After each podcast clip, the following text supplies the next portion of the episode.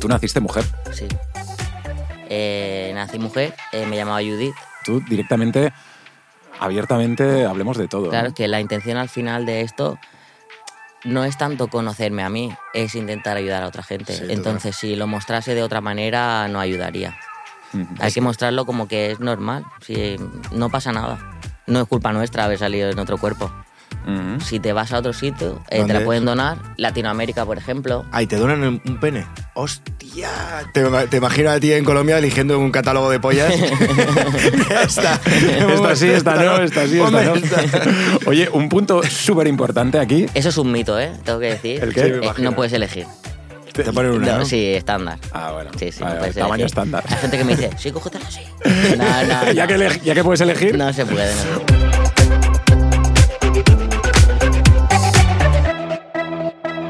Bienvenidos. ¡A la aldea! Jorge Cremades y Johan, ¿qué tal? Buenas. ¿Cómo encantado. estás? Muy bien. Muy contento de estar aquí con vosotros. Nosotros también. Johan, tu historia es increíble. Muchas gracias. Creo que hoy vamos a vivir una de las historias eh, más apasionantes que, que hemos planteado en la aldea. Porque, Johan, ¿qué edad tienes? Ahora 30. 30. Eres un chico de Barcelona, Sí. vives aquí, pero tu vida no siempre ha sido igual. No. Tú naciste mujer. Sí. Eh, nací mujer, eh, me llamaba Judith. eh, hice, bueno, empecé el tratamiento y el cambio un poco rollo psicólogos y todo esto a los 18. Ujú.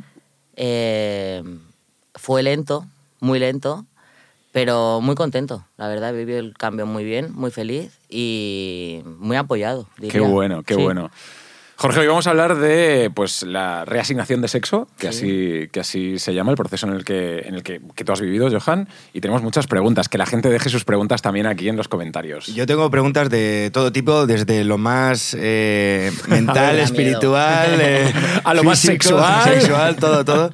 La verdad que es la primera vez que a lo mejor estoy eh, con la posibilidad de hablar eh, con alguien que ha experimentado esto así de Mm. tan tan bueno cara a cara no entonces estoy, estoy muy feliz de que estés aquí con muchas ganas de Muchas gracias. de, Total, a- tío. de abortar o sea de abortar de, de- de abordar de abordar este tema y, y nada yo- a mí me gustaría que empezáramos desde el principio porque eh, has dicho que ha sido como muy fácil has, ha sido muy acogido pero es verdad que teniendo 30 años hace 30 años eh, la- no, está- no es la época que estamos viviendo ahora que que es, Que es mucho más fácil. Sí, o Sí. por lo menos es más aceptado socialmente Claro. y, y la gente lo tiene como, como, bueno, más, más, más en el día a día, ¿no? Sí, Sí. un poco más, al menos sí lo tiene más por la mano. Claro, entonces, pa- para una persona como tú, no hace 30 años, porque hace 30 años eh, estabas naciendo, pero hace eh, quizás 15 años, ¿cómo era sentir que a lo mejor no estabas en, en- en tu cuerpo o en tu, o tu mente no iba con, con- con tu físico? Pues mira, al principio era bastante jodido porque yo he jugado muchos años a fútbol en un club de ahí de Badalona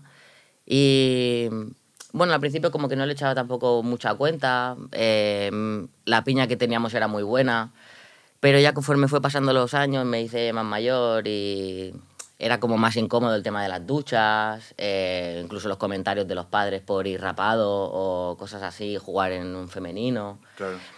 Y bueno, luego ya a los 18, como que ya dependía solo de mí, eh, busqué un poco los medios y lo que tenía que hacer. Y después hablé con mis padres. Se quedaron blancos. Claro. Claro. Mi hermana llorando como una magdalena. eh, de porque no se lo había contado antes, que no pasaba nada, ¿sabes? Claro. Eh, toda la vida cambiándome la ropa con mi padre. eh, nos íbamos de compras juntos, nos pasábamos la ropa. O sea, que en ese sentido mis padres como... Si no se lo esperaban, al menos lo aceptaron pronto, ¿sabes? Y lo veían venir. Pero claro, una pregunta, porque em, tú ahora, la gente te ve por la calle, tienes la estética, em, la voz, el, el Ah, cuerpo de un hombre, es Sí, decir, imposible. eres un tío, pero tú naciste que te llamabas Judith y en ese momento, cuando tenías 6, 7, 8 años, tú ya te vestías como, como Sí, un niño siempre, sí. Sí, sí. y tú lo, lo- lo- lo supiste desde el principio. Em, si no tan claro todo el proceso, porque tampoco no tenía mucha información, mis padres son personas humildes, em, es- no conocía tampoco nadie que estuviera en este proceso, como que me quedaba un poco lejos el tema. Ujú. Cuando ya me fui haciendo mayor y veía que los problemas eran diferentes, que me molestaba a lo mejor ir a la playa, eh, algunas cosas, entonces ya pues em, intenté indagar un poco más y, y, bueno, avanzar, pero al principio un poco jodido. Qué bestia. Yo no, no me puedo imaginar, el- mucha, mucha gente habla de la cárcel, ¿no? De- del cuerpo como una cárcel, de sentirte que, como decía Jorge antes, ¿no? que tu mente no, no se corresponde. corresponde a tu cuerpo. ¿no? ¿Cómo, ¿Cómo duermes por las noches con eso? Mira, yo creo que suerte un poco en parte que siempre he sido seguro de mí mismo, quitando que habían algunas cosas que no, no, no estaba cómodo con esas. Pero es lo que te digo, mis amigos siempre han sido también muy respetuosos, me han ayudado mucho, mi familia también, entonces el proceso siempre ha sido un poco más fácil. Pero era putada apuntarse a un gimnasio. Claro, eh, una vez me pasó, llegué a uno y no tenían puertas. ¿Cómo no tenían puertas? Eh, tenía como separadores de vestuario Claro, con ducha, duchas, sí, sí. pero no puertas.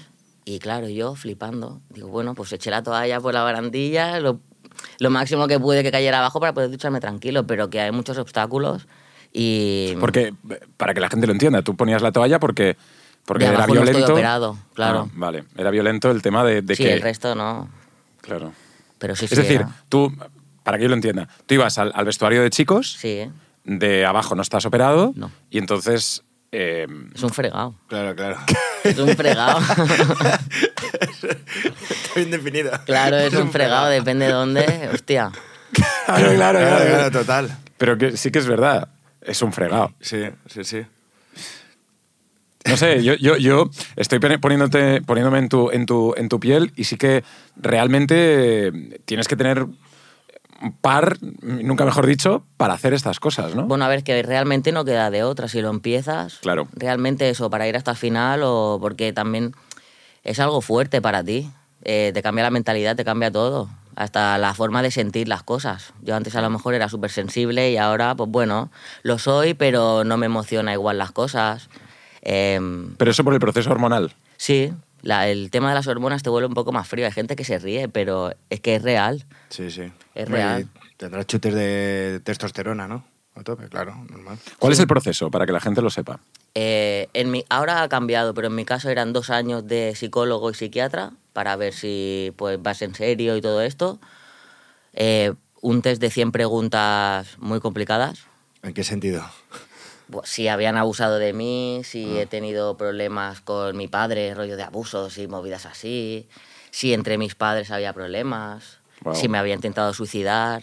Joder. Preguntas muy heavy de si realmente pues tú lo estás viviendo bien y eres capaz de todo el cambio. Sí, has tenido un trauma si y te ha necesitas, dado... Claro, necesitas un poquito de terapia, arreglar primero el problema que sea que tengas y luego avanzar, o qué.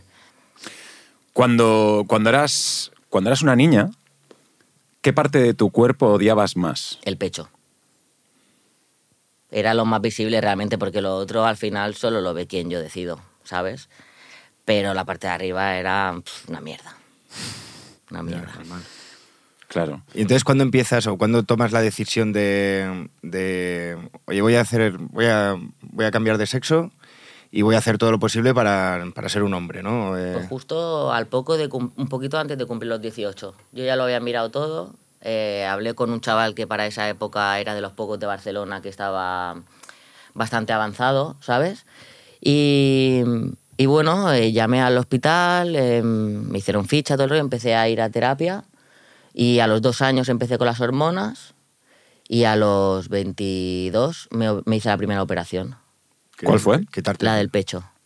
Había lista de espera muy larga, pero para entonces mi novia, eh, su familia me lo quiso regalar. Porque vio que todo estaba siendo súper lento, que yo lo pasaba mal. Incluso nos íbamos de vacaciones, que era una tontería. Nos fuimos a Ibiza, eh, lo típico, hacer la lista, ¿no? Para entrar a una discoteca. Y cuando llegué allí, mi físico todavía no se correspondía mucho con como estoy ahora. Claro. Estaba cambiando, pero la voz no era igual, la barba tampoco. Y ya nada más llegar me encontré con como una barrera, ¿sabes? De tener que explicarle a alguien que no conozco quién soy solo por entrar a una discoteca, ¿sabes? Claro. Y no sé, ya las cosas eran un poco así, pero ya te digo, en general nunca he sentido que nadie ni intentase humillarme, no. Este es un punto muy importante porque yo tengo muchísimas preguntas y, y es increíble cómo, cómo lo, lo explicas. Te agradecemos mucho que, que- que estés aquí porque para nosotros es importante que la gente que lo esté viendo, si hay alguien que está en tu misma situación, ¿no? en, en la situación de dar el paso y está sufriendo, no sabe cómo hacerlo, creo que es muy importante que tú se lo Sí. cuentes. ¿no? Eh, En este sentido, claro, tú ahora, tu vida es diferente, tu vida ha mejorado. Mucho. ¿Cuál sería el, el consejo que le darías a ese chico o a esa chica que está en tu misma situación? Eh, sobre todo, muchas ganas, porque el proceso es muy lento. Eh, y sobre todo, que sea quien quieren ser. Al final, bueno, dura un poco más o un poco menos el proceso, pero si no estás a gusto contigo mismo, no hay que pensar en la gente y hay que hacer lo que sea para estar a gusto, Ujú. ¿sabes? ¿Cuesta mucho dinero? Sí. La de abajo es la que más cuesta, 40.000 euros. Joder. Y encima no está perfeccionada, entonces puedes tener muchos problemas después de la operación, Mm. eh, rollo por los puntos, eh, porque no se empalma, muchas cosas. ¿Cómo es esa operación? Es decir, ¿tú quieres hacerlo eso? Sí, pero no aquí en España, Mm. porque al menos eh, el método que hay aquí es muy peligroso. Te quitan un tendón del brazo, te quitan piel de aquí y carne del muslo. Wow. Entonces las cicatrices son muy grandes y yo por suerte de ninguna de las otras operaciones no tengo marca de nada. Mm. Lo han hecho súper bien y no me gustaría, aparte de lo complicado que es y peligroso la operación, eh, quedarme con un trozo casi sin piel en el brazo, movi- menos movilidad y todo esto. Claro. Y encima tú con los tatuajes. O sea.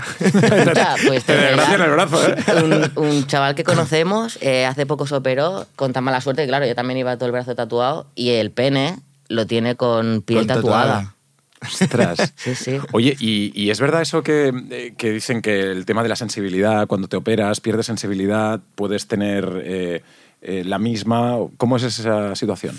Es que ahora, por ejemplo, ha avanzado mucho. Es lo que te digo, aquí en España solo lo pueden hacer de esta manera. Si te vas a otro sitio, eh, ¿Dónde te la es? pueden donar. Latinoamérica, por ejemplo. Ay, te donan un pene. ¡Hostia! Hay tío. gente que lo toma como una guarrada porque tú no sabes qué ha hecho, qué ha hecho esa Bueno, tío, persona. pues es igual que un riñón, no me jodas. decir, Pero ¿no? realmente es menos peligroso, menos cicatrices, eh, al final es más real que lo que te pueden crear, eh, ¿sabes? No sé, es diferente. Ya. Es increíble, ¿eh? Perdona que me ría un poco del tema de este, pero No, me imagi- te, te imagino a ti en Colombia eligiendo un catálogo de pollas. esta, Esta sí, esta no, esta sí, esta no. Oye, un punto súper importante aquí. Eso es un mito, ¿eh? Tengo que decir. ¿El qué? Sí, Eh, no puedes elegir. Te ponen una, No, ¿no? Sí, estándar. Ah, bueno. Sí, sí, Vale, no puedes tamaño elegir. estándar. Hay gente que me dice, sí, cógetela así. No, no, ya, que ya que puedes elegir. No se puede, no se puede. Oye, eh, hay un tema súper importante que es el tema social. Tema social y tema de, de la familia, ¿no? Para empezar, familia. Cuando se lo dices a tus padres, ¿cómo reaccionan? muy bien en el sentido de acogida, de que lo tomaron bien y que lo que quisiera para adelante, pero mi madre fatal, llorando como una magdalena de por qué no se lo había dicho. Y que Sí. realmente ella le sabe mal que yo tuviera que pasar por eso, porque ella creía que a lo mejor iba a recibir cosas malas de la gente. Empecé muy joven también. Y bueno, su problema un poco era eso, pero la verdad es que todo el mundo súper bien. ¿Y Muy tus bien. amigos? Muy bien, todos. Qué bueno, tío. Sí, sí. Buena gente. Y para entonces, ya te digo, tenía novia y se lo conté a ella y también flipando, llorando, pf, loca, pobre. ¿En serio? Sí. Claro, porque ella, ella Ella era heterosexual y yo le conocí un poco que surgió así la cosa, en lo que llevamos mucho tiempo. Y se lo conté y se quedó flipando de pues, lo mismo, ¿por qué no lo he dicho antes? Que me hubieran ayudado. ¿Y sigues con ella? No, Ya no estás con ella. hemos Pero- estado como 11 años. A ver, pero ella era, era heterosexual. Sí, Y tú eras tú eras- mujer tú en ese mujer. momento. sí. Ujú. sí, ah, sí. vale, vale. Entonces, eh, claro, es que yo creo que, que esa sensación de tú confiar mucho en una persona, como es el caso de tu madre en ti o tu novia en ti, y enterarse de una noticia tan fuerte, que obviamente para ti no es fácil contarla. O de, Claro, no. Pero claro, yo creo que ahí sientes un poco como, eh, joder, ¿por qué no me lo ha contado a mí? Que, que tenemos esta relación tan especial y tal. Pero no claro, confía en mí. Sí, se quedaron un poco como así, chafadillas por eso, pero que vaya. Y al revés, yo creo que todo el proceso, incluso en la operación, por ejemplo, cuando me operé de arriba, Te apoyaron, te apoyaron más, ¿no?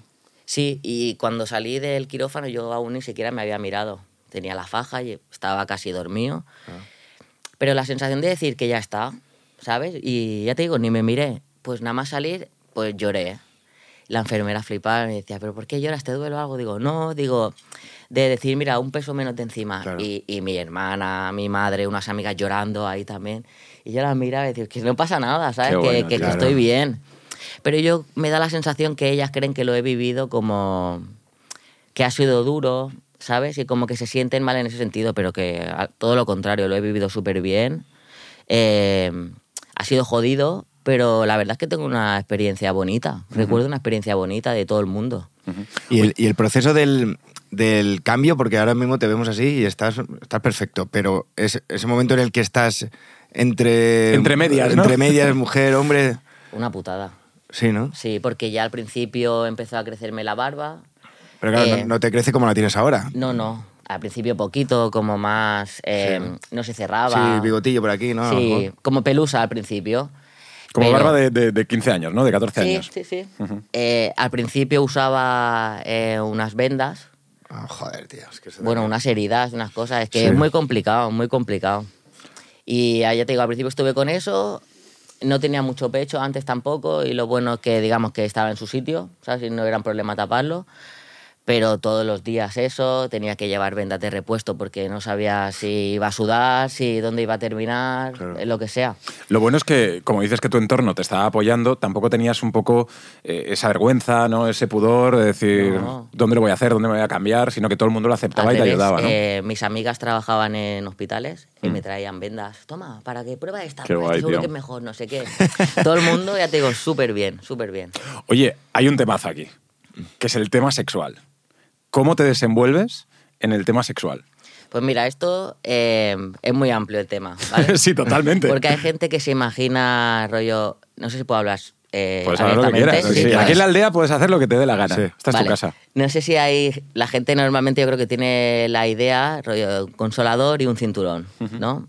Eh, hay muchas prótesis reales, muy reales, que de hecho muchas chicas no se dan cuenta, eh, con la que te puedes correr, con la que sientes.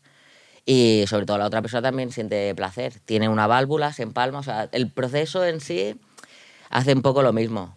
Eh, hay de todo. Es que, mm, aparte de lo que puedes hacer tú con tu propio cuerpo, tus Claro. manos y tu imaginación. Y que no todo se, se centra en ahí abajo, ¿no? De que, que dices, hay muchísimas cosas que hacer. sacar. Exacto, o sea, hay muchísimas Hay cosas para, cosas. para poder tener una relación fantástica, ¿no? Y aparte de eso, ahora avanza mucho el tema de las prótesis. Antes era como más, pues sí, em, cosas de goma. Mm, pero no, ahora la cosa es que fliparíais, la verdad, fliparíais. Sí, sí. bueno. ¿Te interesa, ¿Te interesa el tema? ¿Nos puede ayudar Johan? Eh, pero no, no sé si serás así, pero por ejemplo, un ligue de una noche ha surgido alguna vez. Sí. Em, sí que he tenido suerte en ese sentido que, digamos, he estado mucho tiempo en pareja y cuando lo dejé tenía como, em, no chicas pendientes, pero chicas que había conocido en otro momento que Sí. querían tener algo conmigo, pero en ese momento yo estaba en Claro, pareja y claro. nada, ¿no? Y como que ha surgido un poco con gente que ya me conocía. Mm. Entonces estas chicas tampoco no he tenido que explicarle, oye, mira, pasa esto, ¿sabes? claro. Entonces en ese sentido ha sido cómodo. Pero si no, de primeras no soy de esos. Sí, sí, normal. Claro, a lo mejor pues nos conocemos, eh, no sé, tomamos algo, hablamos y si yo creo que estamos más o menos en la misma onda y que la cosa puede ir guay, pues claro, sin problema yo lo cuento. Claro. Es algo que hay que saber. Sí, sí. Yo creo que, que, que el proceso tuyo también es sentirte bien tú con esa persona y poder abrirte a esa persona y, y explicarle toda la, realidad, ¿no? Claro, y que ya la persona pues también decida, ¿sabes? Sobre todo porque, imagínate, quedo con una chica y no sé, sal- sale algún comentario homófobo o algo así. Claro, a mí eso ya. me tira para atrás. Yo no querría estar con una persona que no respeta, Totalmente. Sí, sí, total. ¿sabes? Entonces, pues primero me gusta ver, conocer un poco qué pensamientos tiene un poco en general, cómo es como persona. Y luego sí, luego sin problema. Oye, ¿y tú cómo, cómo te ves dentro de, de 20 años? Eh, ¿Crees que vas a formar una familia? ¿Te Sí. interesa? ¿No te interesa? Sí. Eh, tengo, me gustaría mucho antes, yo tatúo, me gustaría mucho viajar, eh, hacer otras muchas cosas antes de aposentarme en un sitio, rollo hijos y esto. Tengo sobrinos y de momento me vale. bien, Pero sí, sí, la idea de familia, de esto, sí, claro. Oye, y ahora mismo estás en un punto en el que podrías ser madre, ¿no? no. Ah, claro, por todo el, el Me vaciaron también. Ah, Yo no hace jodas. muchos años que no tengo la regla, que no tengo Ah. nada. Había la opción de congelar. Congelar óvulos. Sí. Entonces, eh, digamos, pagas cada año el mantenimiento y cuando decides hacerlo te cortan las hormonas y podrías tener como un parto o al menos eh, con tus ovarios podrías tener un, Un un hijo. embarazo. Sí. Hostia. Wow. Pero no, me preguntaron muy joven y además es peligroso tener eso ahí parado porque te puede salir cáncer, te puede salir cualquier cosa y como no tienes regla, no lo notas que está pasando algo. Yo le dije que no. Digo, ahora mismo yo no me planteo ser padre, digo, y antes de que pase algo prefiero... Me dice, hombre, es que se puede parecer a ti. Digo, mira, digo, yo me parezco a mi padre y a mi madre, no digo, la quiero igual. Está claro, ¿Sabes? tío. Digo, eso al final sí te puede hacer ilusión, pero Ah. no es lo que más me hace. No, claro, claro, La claro. Y-. Y, al final es una cosa que es lo que tú dices, por salud, ¿no? Si, Claro, si y además, puede salir algo malo digo, Me ahí. preguntaron como con 18 o 20 años. Claro. Bueno, que ¿Tú crees que con el fregado que tengo yo ahora voy a pensar en, en tener hijos? Claro, es que... Tengo aquí una movida Claro, que tú no espérate sé ni que cómo gestionar, esto ¿sabes? y luego ya... No, no. Un percal, fa. Totalmente, tío, totalmente. Oye, ¿y ahora tú vives aquí en Barcelona? Sí, en Badalona. Y, y la gente que lo sabe, tú ahora estás saliendo aquí en nuestro podcast, has estado en, en- en otros programas, en otros podcasts, etcétera, pero, pero es bastante público. ¿Habrá gente que ahora mismo eh, se esté dando cuenta que tú antes Sí. eras una mujer? Sí. Ya me pasó con ACE que incluso compañeras del trabajo con las que he ido al gimnasio y todo esto, de no saber absolutamente nada. Nada, y de escribirme y decirme, ¿en serio, Johan? No, no me he dado cuenta nunca. Pero sí, yo creo que aún queda alguien que no lo sabía y que se va a encontrar hoy con el panorama. Pues fantástico, tío. Muy bien, tío. Muy bien. Oye, Johan, em, hemos hablado mucho de- del tema social, hemos hablado del tema sexual, em, hemos hablado también de ayudar a la gente. ¿Tú te has planteado también el rollo de, de ayudar a, a otros chicos y chicas que, que estén contigo? No sé si hay asociaciones que podamos mencionar aquí y la gente pues pueda Mira, enviar un email o llamar o lo que sea, ¿sabes? Eh, ahora, por ejemplo, estamos haciendo un equipo de fútbol de chicos trans, porque este es otro problema con el que nos encontramos. Eh, de momento somos como 45 chicos y estamos buscando pues, un campo que nos acoja las condiciones que sean guays. Y estamos un poco investigando. a Qué ver. guay, tío. Pues Sí, oye, haz un sí. llamamiento aquí. de- Bueno, es que no es muy formal. El equipo se llamará Fénix. Eh, seguramente jugaremos en San Boy, pero está un poco en el aire. Pero sí. Qué guay, tío. Cuando lo tengáis hecho, nosotros Claro, nos sí, sí. apuntamos, la Kings League, tío. Jorge, bueno, a ver, tú corres la banda bien, ¿no? Sí, no, Sí. no soy bueno jugando, pero correr, corro. Bueno, otra cosa es que pille el balón, pero yo correr, corro. Lo importante es participar. Está claro. Oye, y tema, tema legal, te puedo preguntar por eso, Sí. porque antes eh, comentabas que el proceso había cambiado, ¿no? Y que habían dos años de, de psicólogo y tal. ¿Ahora cómo ha cambiado? ¿Es, ¿Lo ves más, más cómodo, más incómodo, mejor, peor? o- Ahora tengo entendido que solo con tener un año de hormonas eh, te hacen, digamos, la psiquiatra y la psicóloga te firman un volante con el que dan autorización a que vayas al juzgado y todo esto, conforme tienes este problema, y te cambian el nombre y todo. Antes era dos años, luego el DNI, pero es súper lento, muy lento. Sí. Aparte luego, o sea, cambié el DNI, pero tuve que ir a tráfico a cambiar el carnet de conducir, tuve que ir a otro Ah, sitio a cambiar lo otro. O sea, no se cambia todo a la vez, aleatorio, ¿sabes? Pero eh, en, tu, en tu DNI pone que te llamas Johan. Sí, sí, sí. Hace ya, pues, sí, ocho años, ocho o nueve años. ¿Pero eso viene dentro de todo el proceso o...? o- Es paralelo, ¿no? Entiendo. Claro, ¿no? Porque es cambia- el cambio del nombre, ¿no? ¿O no? Sí. Entonces, tú El tendrías... nombre y el sexo. Se hace igual, se hace a la vez, ¿o no? Sí. Ah, vale, vale. Oye, ¿y, y tienes alguna foto de cuando eras chica?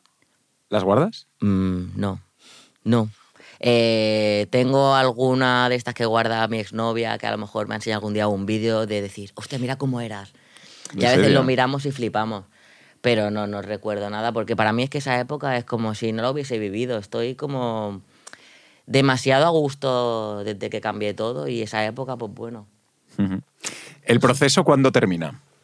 ¿Cuándo termina? Realmente no termina nunca. Yo ya de por vida tengo que seguir pinchándome cada tres semanas. Y, y bueno, el tema de la operación. Y cuando, cuando todo esto es un proceso que gracias a la medicina y a los avances tecnológicos, pues eh, mucha gente puede, puede, puede tratarse y puede superar, pero, pero claro, puede que los avances sean mucho mayores dentro de un tiempo y, y sea mucho más fácil para Sí. mucha gente, ¿no? Sí, sí. Eso de te- hecho, ahora ya es eh, mucho mejor las operaciones de lo que eran antes. Ujú. El rollo ahora pasan a ser un poco también estéticas. No, intentan no dejarte cicatriz, Claro. que todo pase un poco más. Antes no, antes sobre todo por la seguridad social te hacían un corte, te vaciaban y realmente luego a la vista Ya. siempre estás viviendo un poco lo mismo porque la gente mira. Entonces, ¿qué le explicas qué te ha pasado ahí? Claro. Ya. ¿Sabes?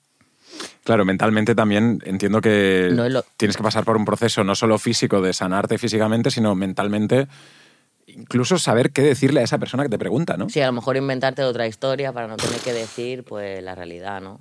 Porque a ver si estás intentando avanzar en este proceso y hay algo que siempre te lleva a recordar em, lo que eras, hostia. Bueno, y que a veces te encontrarás a gente que no tenga ni ganas de, ¿no? Que, que dices... No a todo el mundo tienes que contarle tu- tu no, vida. no, te- y No, a veces dices, tío, revés. que siempre he sido súper prudente y de hecho por eso había mucha gente que no lo sabía. Desde el cambio en adelante, la gente que he conocido que no, rollo amigos, eh, gente en el trabajo o algo, saben que me llamo Johan, que tengo mi edad y poco más. Y punto, ¿no? Claro, el resto no, no, no. Qué bueno. ¿Estás en pareja ahora? No, Estás soltero. sí.